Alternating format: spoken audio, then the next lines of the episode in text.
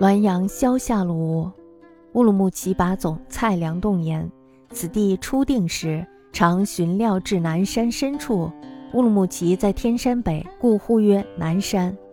日色薄暮，思见隔涧有人影，疑为马哈沁。俄鲁特语被劫道曰马哈沁。营雾中习其故名，服从莽中密侦之，见人戎装坐磐石上，数足势立。貌皆狰狞，其欲稍远不可辨。唯见指挥一足，自石洞中忽六女子出，并脚立白玺，所衣皆增彩，各反复其手，胡素俯首跪，以次引至作者前，耻下伤伏地，鞭之流血，嚎呼凄惨，声彻灵骨。鞭起径去，六女站立跪送，望不见影，乃无夜归洞。其地一射可及，而剑身崖陡，无路可通，乃使功力强者暂舍对崖一树，有粮食着树上，用以为食。明日迂回数十里，寻至其处，则洞口尘封，秉烛而入，曲折约深四丈许，绝无行迹。不知左所遇者何神？其所编者又何物？平生所见其事，此为第一。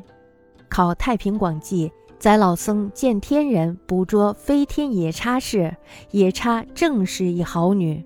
蔡所见似以其类于。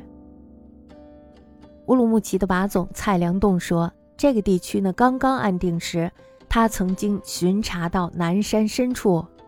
乌鲁木齐呢在天山之北，所以呢把它叫做南山。那么当夕阳西下的时候。蔡良栋看到山涧的对面呀，好像有人在走来走去。那么这时候他就以为是强盗，就躲在了灌木丛中仔细查看。只见这个人呀，是一身戎装的坐在石头上，有几个士卒侍立在身旁，面目都是狰狞可怕。因为隔得远，所以听不清楚说话。只见呀，坐着的这个人指挥一个士卒从山洞里叫出了五六个女子。这些女子的皮肤呢都很白皙，面容娇丽，也都穿着漂亮的绫罗绸缎。每个人呢都被反绑着两手，浑身颤抖，低头跪着。他们被一个个的带到坐着的这个人的面前，然后扒下裤子，按倒在地，一直鞭打到皮开肉绽。女子的叫声非常的凄厉，响彻了山林。打完之后呢，这群人扬长而去。那么这六个女子呢，战战兢兢地跪在原地不敢动，直到目送这群人走到望不见踪影，才呜咽着回到洞里。涧对岸呢，离蔡良洞这边只有一箭之遥，但是呢，箭身崖陡，无路可通。当时呢，这个蔡把总就找了一个会射箭的人，然后呢，让他在对岸的树上留下了标记。第二天呢，他们迂回盘旋了几十里，找到了那儿。洞口呢，却已经被蜘蛛网尘封。蔡把总一行点了火把进洞，发现曲曲折折，这个洞深呀，大约有四丈多。但是呢，走了很久，却丝毫没有发现人的踪迹。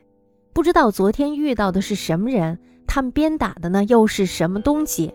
蔡把总说：“我这一生呀，见到的怪事儿多了，但是呢，这件怪事儿却要数得上是第一了。”考据《太平广记》中记载，一个老僧呢看见天人追捕飞天夜叉，夜叉呢正是一个美女。